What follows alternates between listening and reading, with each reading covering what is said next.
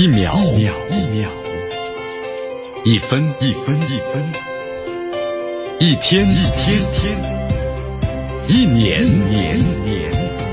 时间划过每一次日出，聆听风起的声音，静待云起云落。用新闻记录时光的足迹，江南说新闻。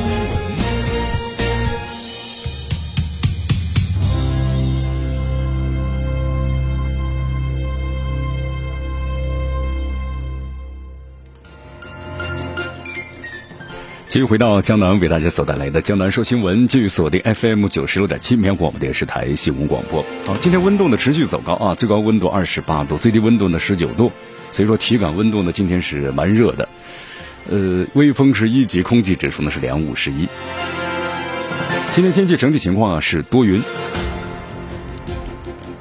我们来关注一下今天江南说新闻的主要节目内容。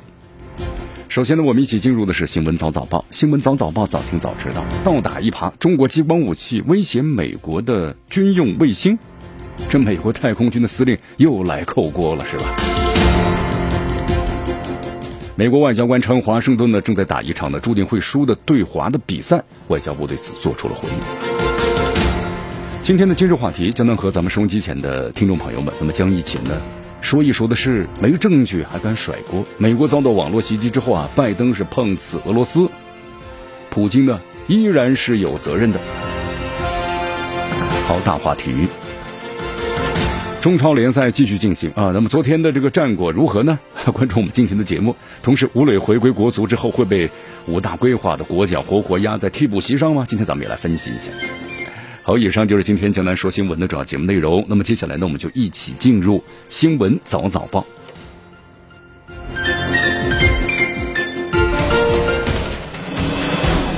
时政要闻，大事汇集，一样的新闻，不一样的观点。新闻早早报。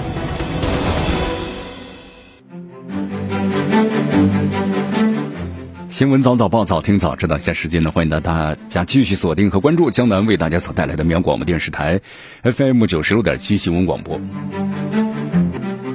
我们首先来关注一下啊，在昨天，呃，俄罗斯媒体呢报道了个消息，说这个五月十号的时候啊，美国太空军的司令呢约翰雷蒙德再次炒作呀，说俄中太空的威胁，就是宣称这个美国军方呢需要采取相应的行动来遏制一下俄罗斯和中国啊在太空中的行动。他说：“这个俄中太空威胁着美国什么呢？他说，这个中国的太空武器啊，包括有导弹和阶级卫星，但是最令人担心的是激光武器和电子干扰器。说这些武器啊，能够摧毁或者破坏呢美国官就方包括军方使用的那么全球的卫星的定位系统。你看，这个雷蒙德呀，他是在美国的众议院的拨款委员听证会上这么说的，就宣扬中国和俄罗斯的这个军事力量的威胁论嘛，对吧？”你这个威胁了之后，然后才由这个美国的国会议院才能够给你拨款呢。哎呀，老生常谈了呀，对不对？好，其实我们说这个雷蒙德呀，在此之前的话呢，已经多次发表过这样的言论了啊。你看三月份的时候，我们在节目当中说过嘛，此此人就发表过说，这个俄中两国都有许多不同级别的什么激光武器，适用于摧毁或者破坏的卫星，包括使他们陷入瘫痪。你看后来那个俄罗斯总统发言人。佩斯科夫也指出嘛，我们俄罗斯是个爱好和平的国家啊，因为美国对俄罗斯在太空中的活动担忧，哼，你们是没有任何根据的。啊，对于咱们中国呀，什么中国太空威胁，我们说都一直是这个美国的媒体、军方，包括一些政客频繁炒作的话题，对不对？其实大家反过来，咱们看这个美国，你看美国最近这几年，在这个卫星试验，还有成立太空军、打造太空军的作战司令部等方面，你看他做的事少吗？不少。我们可以发现，这美国才是太空军事化最大的推手啊，是吧？你看，江南在节目当中我们谈到过，咱们中国外交部之前就指出了，我们说这个外空啊，它是全人类共同的财产，应该用于呢和平的目的。我们中国是一贯这么主张的，坚决反对呢这个外空的武器化。我们中国呢也是这么做的。但是你看看现在这个美国，他这么做了吗？你看这美国计划把反导系统呢部署在外空。对吧？美国已经把外空的定性为是作战的这么一个疆域了，而且长期还要坚持这个外空作战的相应的演习。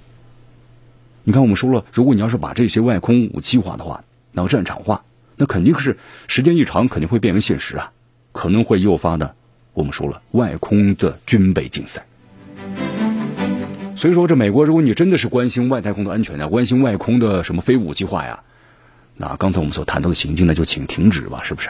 真正加入到包括中国、俄罗斯在内的国际社会呢，我们说大多数的成员当中来，共同努力，咱们来防止外空的武器化。共同努力是外空的真正的用于和平的目的。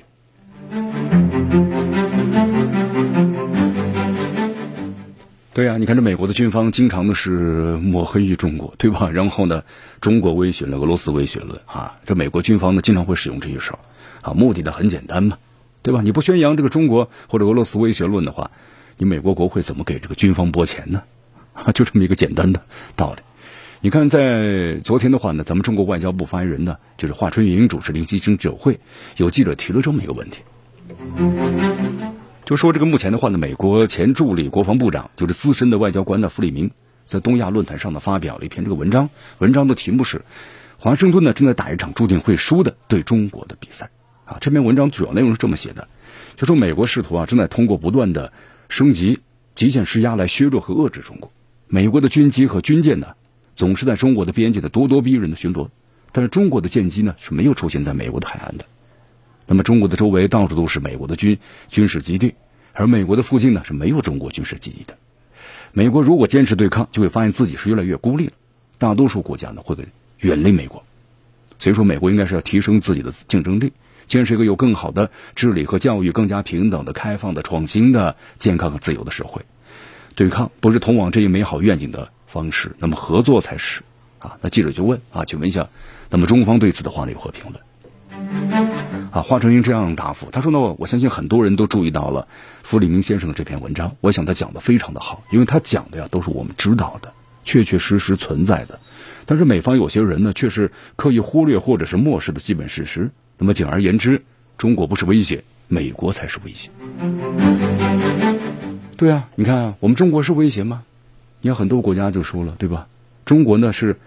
帮助每一个国家是真心诚意的和平发展，从不干涉那每一个国家的这个内政，但是美国就不一样。你看啊，我们说近一段时间吧，你看美国从这个特朗普政府到现在的拜登政府，他们的这个政策变了吗？没有啊，对中国想方设法，不遗余力，对吧？不择手段的搞这个武力威胁、政治孤立、经济制裁、这技术封锁，还干涉我们中国的香港、台湾、新疆的内部事务。啊，威逼利诱其他的一些这个国家呢，组成反华的小圈子。我们这种做法，你合法吗？肯定不合法。那道德吗？也不道德。会得逞吗？最终是不会得逞的。但最终损害的是什么呢？美国和美国人的利益。你看，我们呃一说到竞争的问题，美国就把中国作为战战略的竞争对手。你看，我们说美国是一个体育强国，对吧？也是奥运大国。你看，你们对这奥运奥林匹克的精神理解可能是很深刻的。那运动员竞技追求的是不断的提升自我，取得好的成绩，而不是给其他的运动员使绊子或者是恶意的干扰，否则只有违规或者被罚出去。所以江南觉得这个傅立明先生啊说的也非常好啊，美方你现在还是请把精力放在提升自身的竞争力上吧，对不对？和中国呢通过合作，咱们来实现的共赢啊。如果是对抗或者是压迫对方，那只会是加剧敌意，那结果就是两败俱伤。所以说，希望这美国政府呀，有些人能够听进去，包括傅立明在内的美国和国际社会呢有识之士的正义的声音。好，继续锁定和关注江南为大家所带来的新闻早早报，时政要闻，大事汇集，一样的新闻，不一样的观点，新闻。早早报，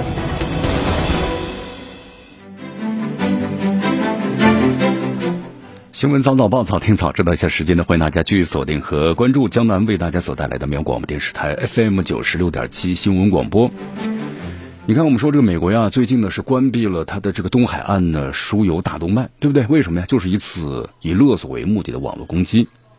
你看，当时十七个州宣布紧急状态，哈，你看这次玩的挺大呀，是吧？或许意识到玩大了啊，在昨天的话呢，发动这个袭击的黑客组织叫黑暗面，然后呢主动发声解释，说强调我就想要钱，不想给社会找麻烦，啊，还撇清关系，说没有政治目的。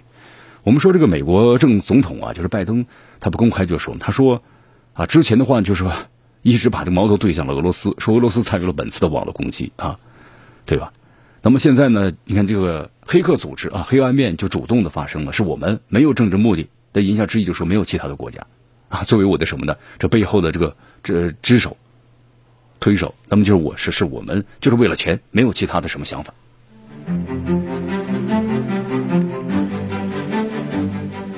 好，根据了解的话呢，这个袭击者黑暗面组织啊，在其暗网的主页发表声明，啊，就间接的回应了，就造成美国现在呢这个最大的成品油输送管道运营商公司啊暂停营业三天的网络袭击。他说他们政治是中立的，没有参与什么地缘政治，就是他说希望呢不要把他们和特定的政府联系在一起，或者寻找他的其他的动机，目的很简单，就是为了要钱，不是为了给社会制造麻烦。他说从今天开始，我们将调整方案。在合作伙伴发动袭击之前，会检查每家目标公司的背景啊，以避免给未来的社会造成负面的影响。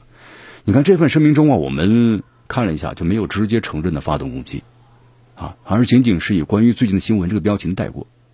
同时，正文之中有几处地方呢，就是明显不太符合英文的语法，包括用词的习惯。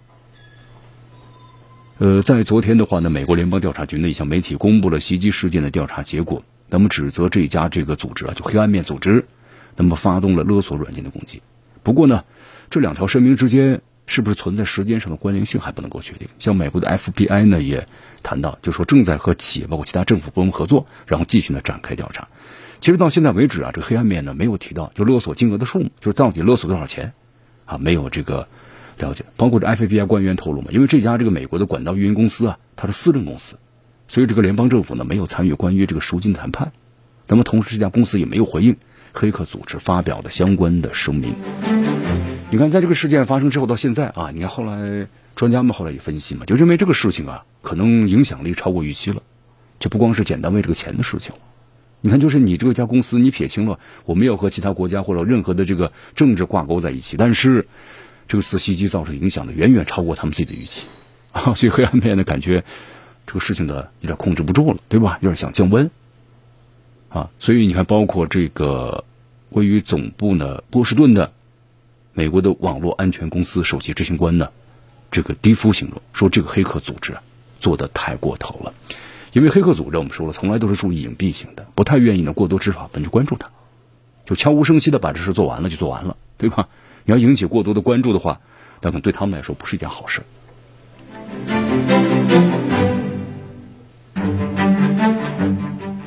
好，我们说了啊，你看这个大动脉美国石油管道全部关闭的话，三天时间，那可能对这个美国东南部的燃料供应呢引起极大的严重短缺，这是非常严重的。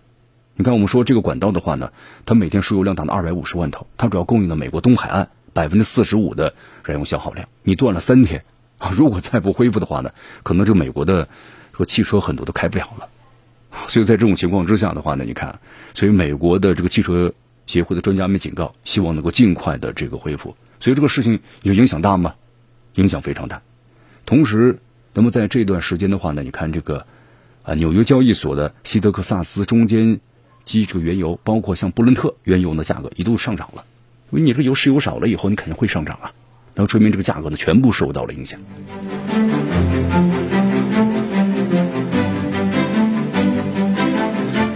你看刚才我们谈到关于黑暗面啊，这个这是一个什么样的组织呢？这个黑客啊，就是在这个 FBI 公布调查结论之前呢，就媒体援引的一人士的话说，就他们怀疑啊，这件事本身就是黑暗面策划组织的啊。这个组织呢，据说是去年就二零二零年成立的，被形容为是年轻而且专业。同时呢，还有美国媒体声称啊，和俄罗斯政府有关系啊。但是呢，我们说了没有证据，对吧？就是把矛头指向了俄罗斯。呃，根据了解啊，说这个黑暗面呢，是从去年开始呢，发动了一系列具有呢高针对性的网络勒索攻击，啊，说这个组织啊，可能技术非常强大，十分熟悉勒索对象的网络基础设施啊、安保技术包括弱点，啊，所以说应该是这个很专业的一些人士。那么同时呢，就是黑暗面的另外一个特征啊，有所谓的俄语倾向，这就为什么连着美国把矛头指向俄罗斯。啊，就他们经过这个研究发现呢，黑暗面的病毒软件呢会自动识别电子设备当中的语言设定，以确保不会攻击啊使用俄语的这个机构。所以他们就怀疑在这背后的话呢，有这个俄罗斯的支持。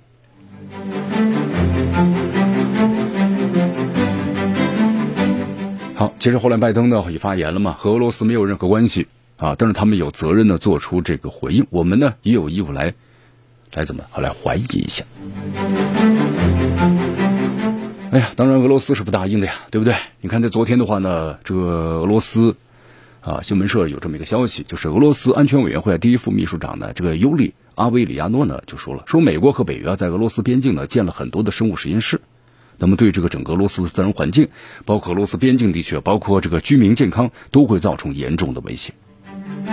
对啊，这美国修了这么多的生物实验室，在自己的国家之外建了两百多个，你看，尤其是在咱们中国还有这俄罗斯周边全都有。啊，密密麻麻的围起来了，对吧？你建这么多干什么呢？你的目的是干什么呢？你建立这么多的生物实验室，全球反规反这个大规模的杀伤武器扩散伙伴，共同生物责任，共同的减少威胁等等的计划，你看，很多国家都加入，你美国为什么不加入呀？对不对？所以说，俄罗斯安全委员会的这个秘书啊，尼古拉帕特。卢舍夫在接受采访时谈到了，如今在全球范围之内啊，尤其在中俄的边境，那么由美国控制的新型食物实验室啊，在不断的增加。那美国可能会在这实验室当中呢，制造生化武器。呃，同时还有消息啊，在昨天的俄罗斯联邦委员会国际事务委员会的副主席就是贾巴罗夫，在接受媒体采访时说这么一段话，他说：“美国呀，要准备在这个中亚国家呢建立军事基地。”就他认为，如果美国真的要在中亚国家建立军事基地的话，会导致这些地区啊局势是非常的紧张。你看，这美国，你要为了世界的和平吗？当世界警察吗？对吧？你看，在全球建立了多少个军事基地？上百个，生物实验室也建立了两百多个。你不停的研制这些什么呢？生化武器，对不对？你看，美国政府虽然现在呢还没有完全确定啊，《华尔街日报》报道。假如建立这个中亚国家的军事基地，但是我们说这样的消息出来之后，因为在这个阿富汗呢，美军撤离武装力量之后呢，他会把他这个力量转到中亚或者中东国家呢驻扎。那么现在媒体报道了有这样的可能性。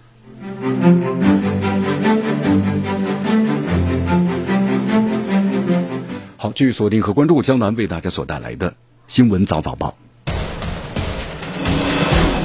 时政要闻，大事汇集。一样的新闻，不一样的观点。新闻早早报，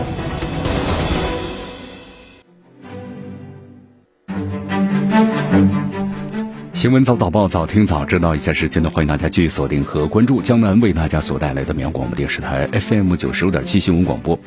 好，我们再来关注一下啊，在昨天呢，俄新社和俄罗斯卫星通讯社呢发布了一个最新的消息，就俄罗斯这个喀山的一所学校内呢发生了枪击事件。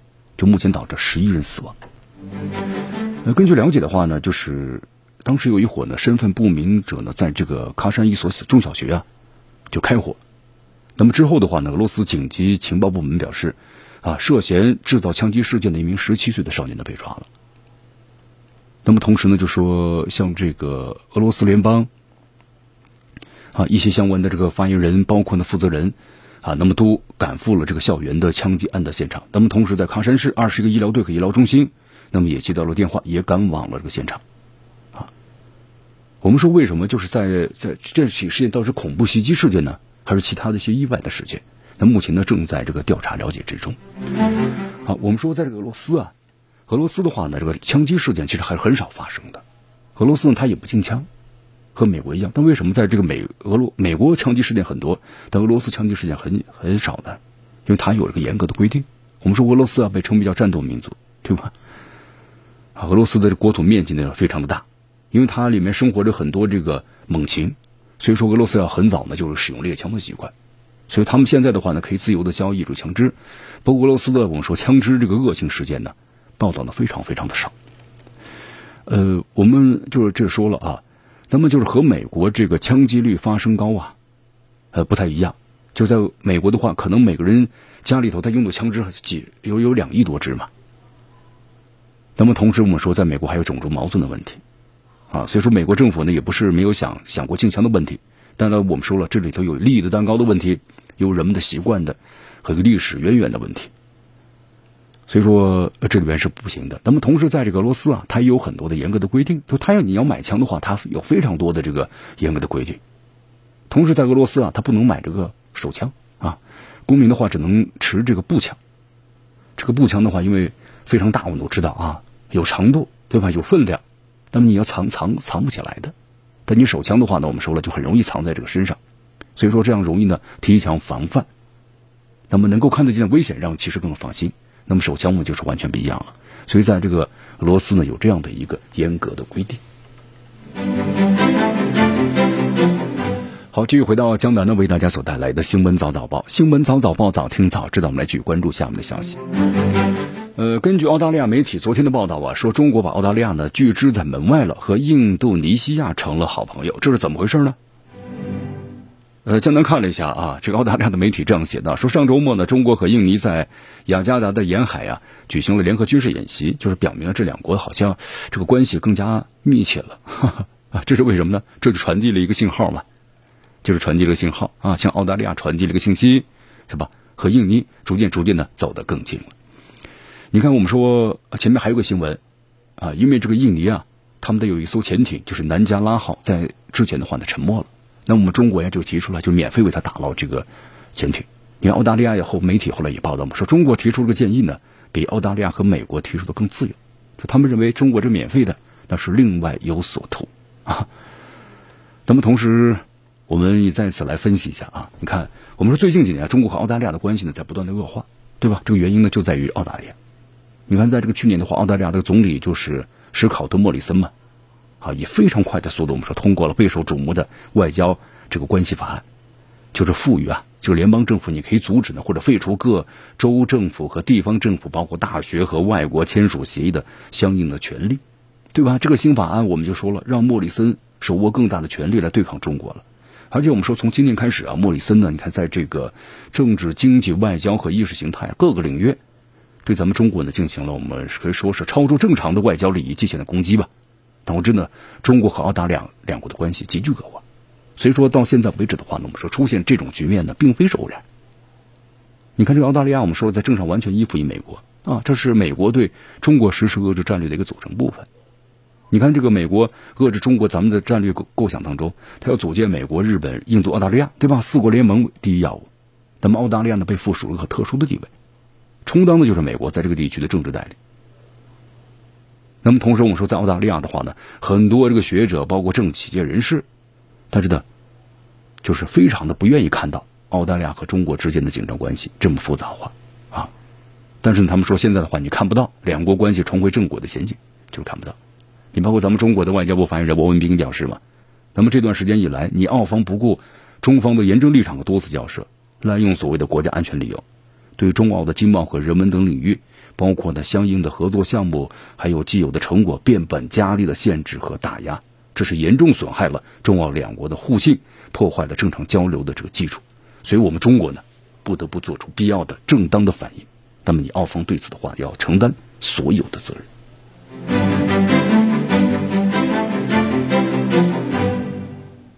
好，我们再来关注一下这个巴以冲突啊。您这两天的话，巴以冲突是愈演愈烈。我们说这个巴以冲突的话呢，一直都是这个世界的热点和焦点啊，只是会被其他的热点呢所所这个冲淡一些啊。但让其他热点冷却的时候啊，巴以冲突又会回到我们的视线中来。你看最近一段时间啊，这个巴勒斯坦呢和以色列双方的冲突呢在持续的升级。呃，在昨天的土耳其总统埃尔多安呢也表示，他说将一切可能会动员全世界来制止以色列对这个巴勒斯坦的恐怖的行径。我们说，在这个时候的话呢，你看有这个国家或者说来说一声话，啊，特别是在这个中东地区，那么对于这个巴勒斯坦来说是个极大的支持啊，因为我们说现在整个阿拉伯这个联盟的话，基本上已是处于一个崩溃或瘫痪的状态。那么在以前的话呢，在巴勒斯坦的背后还有阿拉伯国家这个联盟在支持的，但是现在的话呢，你看各基本上这个联盟呢都已经是散了，也包括像这个在特朗普政府时期啊，在他的这个斡旋之下。也有部分的这个中东国家还和以色列呢都建交了，所以说对于这个巴勒斯坦支持的国家呢，我们说是越来越少了，所以有点孤掌难鸣啊。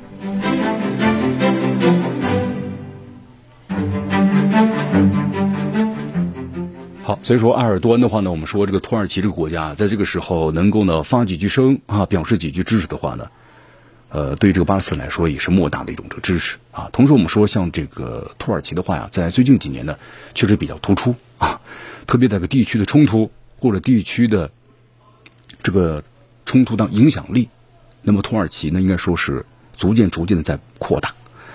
呃，土耳其有他自己的一个想法吧。你看，土耳其包括在之前的，在去年纳卡地区的冲突当中啊，阿塞拜疆和这个呃亚美尼亚，那么同时你看，他也希望有拥有地区冲突的一个话语权啊。作为一个地区的一个大国，那么这个土耳其，他也希望呢，随着时间的增长，在经济实力各个方面在增强之后，那么能够呢增强这个地区的影响力。好，继续回到江南为大家所带来的新闻早早报，新闻早早报，早听早知道啊！继续锁定 FM 九十六点七绵阳广播电视台新闻广播。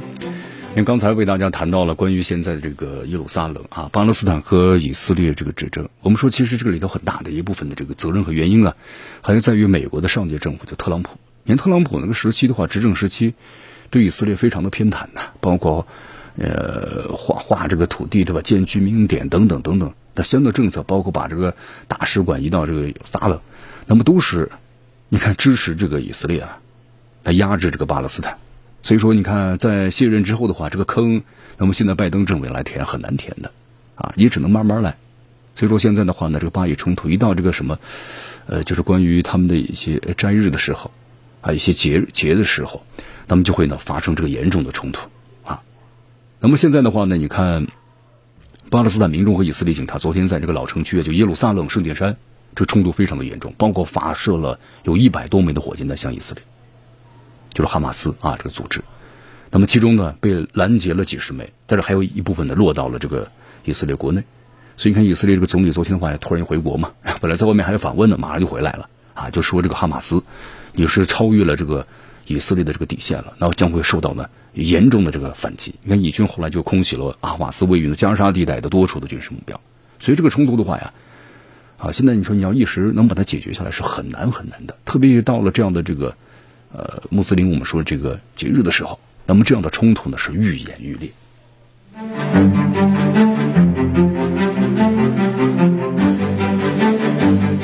这里是江南的为大家所带来的新闻早早报，新闻早早报，早听早知道。那么接下来呢，我们再来到这个印度。你看昨天的话呢，印度的社交媒体上流传着一个阴谋论，怎么回事呢？宣称来自于呢这个通讯信号塔的五 G 辐射和这个空气混合在一起会有毒的，会导致呢人们呼吸困难还有死亡。啊，据说很多印度人相信这个非常离谱的理论了，而且在网上呢开始呢进行这个分享。你看，咱们现在这个社会，我们说人人都会有科学的这个普及的知识啊，对不对？你五 G 的辐射和空气混合在一起会有毒，这种情况，我对于一个文明的国度来说是匪夷所思的啊！江南突然想起来了，其实在这个新冠期间的环境，包括在这个荷兰有些国家，那么当时所建的一些这个基站的发射信号塔上，他们就认为这呢会传播相关的疾病，当时就把这些塔站呢给烧了，对吧？基站给烧了。啊，当时我们觉得好像在这样的一些发达的欧洲的国家，还有这样的一种行为，让我们感到呢，真的匪夷所思，但却的的确确的存在。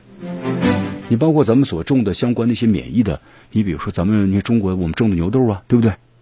那么在国外其实一些发达国家有不都不种的，他们是人体就该自然啊，就不相信科学，对不对？你这一想起来，你就发现在这样的国家有这样的一种理论，也真的是匪夷所思啊。你看，印度现在呢出现了这样一个情况，印度的北方联邦警方呢后来澄清了，说这是一个错误的信息，强调新冠肺炎它呢和武器辐射是没有任何的这个关系。哎呀，江南觉得这印度部分的民众如果要相信的话呢，确实感到只能呵呵了。我们说印度是一个有快十四亿人口的国家了，就会即将都要超过咱们中国了。那么在印度的话呢，你看有六亿多人。使用的互联互通的这个智能手机，对不对？是不是就有很讽讽刺意味啊？我们说这个数字化的普及，啊，使谣言的迅速传播开来了。就是这些谣言呢，还使用的是数字的智能手机在不断的传播着。你说这个是不是很很讽刺的东西啊？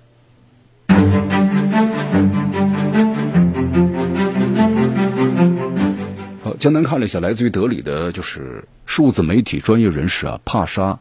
拉尔啊，他的一段话，他说的很有意思。他说他的母亲呢是植物学教授，受过高等教育，对吧？高级知识分子了。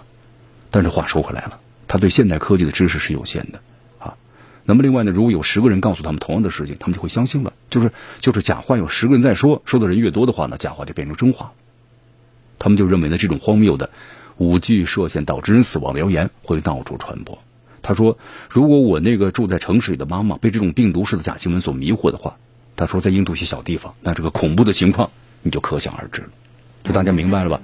一部分人呢，我们说了，他虽然呢也受过教育，但对于这个高科技他不了解，科技知识有限的。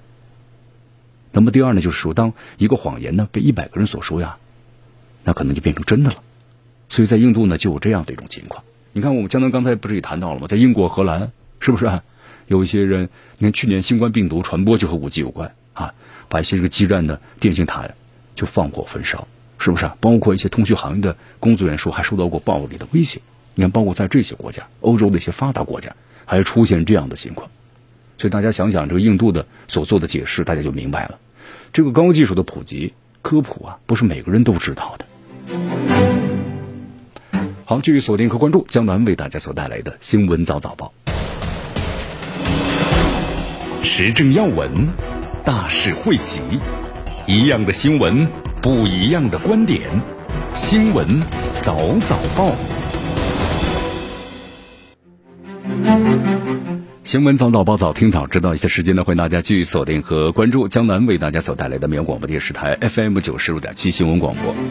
呃，在五月八号的时候啊，英国的苏格兰会议选举的结果呢出炉了，就主张这个苏格兰要脱离英国而独立的苏格兰民族党啊再次获胜了。啊，这是代表的什么呢？就是说，英国面临的风险、分裂的分裂啊，分裂的危险也在增加了。怎么来理解啊？咱们要说一下历史啊。我们说这个历史上啊，苏格苏格兰的话呢是个独立的国家，它是在一七零七年的时候呢和英格兰合并了。啊，迄今为止的话有三百多年了。三百多年中啊，苏格兰当时呢一直要求独立。啊，后来呢有组织的独立运动呢，从一战之后呢开始。啊，一九三四年出现了主张独立的，就是苏格兰民族党。我们说英国这个国家，它是由这个英格兰、苏格兰、阿尔威尔士和北爱尔兰的组成的。那么英格兰是老大？那么苏格兰的我们说面积和人口呢都是排在老二。如果苏格兰一格独立的话，那英国就要失去可能三分之一的土地，不，还有就是八分之一的人口。那么另外再加上的一些苏格兰特色的文化，比如我们都知道啊，驰名世界的风笛音乐，还有威士忌，是不是？那么一旦失去的话，就相当于是两百多年前呢失去了北美殖民地，就这个意思。所以说，现在这个苏格兰，我们说这个独立的呼声啊，让英国政府呢感到非常不妥，啊，做出了一些相应的妥协，就是你不要分裂出去啊，那独立出去，那我我我要做一些让步。一九九八年公布了法案，恢复了消失近三百年的苏格兰议会，也苏格兰自己呢拥有高度的这个自治权，但是你不要呢独立出去。但是我们说了啊，这个独立的话呢，和你让步是两个概念的问题。所以说这些让步的话呢，没有让事态平息。所以说苏格兰在二零一四年又举行了独立公投，那么结果支持呢留英派胜利了，百分之五十五对百分之四十五战胜了独立派。啊，就是在二零一四年的时候，双方呢就是认为这个这个事件呢，就一代人呢只能够进行过一次，就你不能够再投了啊一代人。那么在一六年的时候呢，英国举行这个啊公投之后呢，决定投，当时让很多苏格兰人非常的失望。因为从这个全国范围来看呢，英国的脱欧派啊在公投当中占优了，啊，苏格兰地区的话呢是百分之六十二的选民支持呢是留在欧洲的，整个欧盟的，所以说有苏格兰人认为啊，既然英国脱欧了，那么苏格兰就要脱英，啊，来继续待在这个欧盟之内。而且还有点，苏格兰人对这个英国首相约翰逊的印象呢非常的不好，也是他们想要独立，对吧？呃，支持苏格兰独立的人认为啊，独立之后的苏格兰可以留在呢这个欧盟。拥有丰富的资源，可以发展的会更好一些。好，但是我们说，在这个苏格兰的话呢，不是所有人都支持这个要独立的，也有人呢反对。你看，反对的人是认为啊，苏格兰在英国这个联盟中有三百多年了，他们各方的联系都很紧密，留在英国，他们认为有更好的发展这个前景，可以更好的发展经济，啊，也可以获得更好的经济补贴。但是现在你看看英国脱欧之后的混乱，就可以预见了。他们认为苏格兰如果你要脱英的话，也会造成的非常非常多的麻烦。但是你要看这个民意啊，那么民意现在到底怎么样呢？有一个民调显示，最近这几年呢，支持苏格兰独立的人呢，好像越来越多了。你看以前的话呢，就是说，啊，留在欧英国和这个支持呢独立的人呢，我们说了还是相差了百分之十到二十左右。但是现在的话呢，这个支持和反对人数呢越来越接近了啊。所以说这一次呢，苏格兰民族党再次赢得了议会的多数席位。该党的党首啊，就苏格兰这个首席部长，那么也是当地最高领导人，就尼古拉斯特廷表示，将在未来几年之内呢推动苏格兰独立公投。好，苏格兰未来几年要举行这个独立公投，那么甚至导致独立的可能性大不大呢？其实呢，咱们分析一下啊，可能性都不太大啊。为什么？你看这个苏格兰要独立公投的话，要得到英国议会的批准。从英国目前的舆论来看，你这关很难很难过的。啊，同时呢，我们说，你看，苏格兰之前才举行过公投啊，你这么短的时间之内再来举行两次公投，那么英国政府是肯定不会同意的。那么还有就是苏格兰内部有大量的政党反对呢独立公投，啊，不是所有的党，你看苏格兰的保守党、还有工党、还有自由民主党都反对公投，啊，就是这个苏格兰民族党啊，在这次选举中啊获得多数席位，但是比半数席位呢少一席，所以希望和另外一个小党就绿党合作来推动公投。那么这两党能不能够，呃，成功的推动公投呢？这都未知数。那么还有就是关于民意，民意未必真的支持独立。你看这个英国前首相苏格兰人布朗呢，就曾经呢写过一篇文章，他说这个狂热支持独立的人或者狂热反对独立的人，其实都是少数。那么大部分的人都是没有坚定的立场。啊，他说苏格兰人其实大多数啊，并不是，呃，并不是想这个独立，而是想和英国政府呢有更好的合作，争取更多的自主权啊。最后咱们最后呢总结一下，就是你看苏格兰民族党啊，想推动这个独立的公投，挺不容易的。就像这个英国一些媒体所说的嘛，当务之急就英国和苏格兰，你还是先把防疫工作做好吧，这些事儿以后再说。好，以上呢就是今天新闻早早报的全部内容啊。那么接下来呢，我们就一起进入啊今日话题。今天今日话题啊，咱们谈谈美国遭到这个网络攻击 啊。我们说了没有证据还敢甩锅嘛？你看美国遭到网络攻击之后呢，还是把这个矛头指向了俄罗斯啊。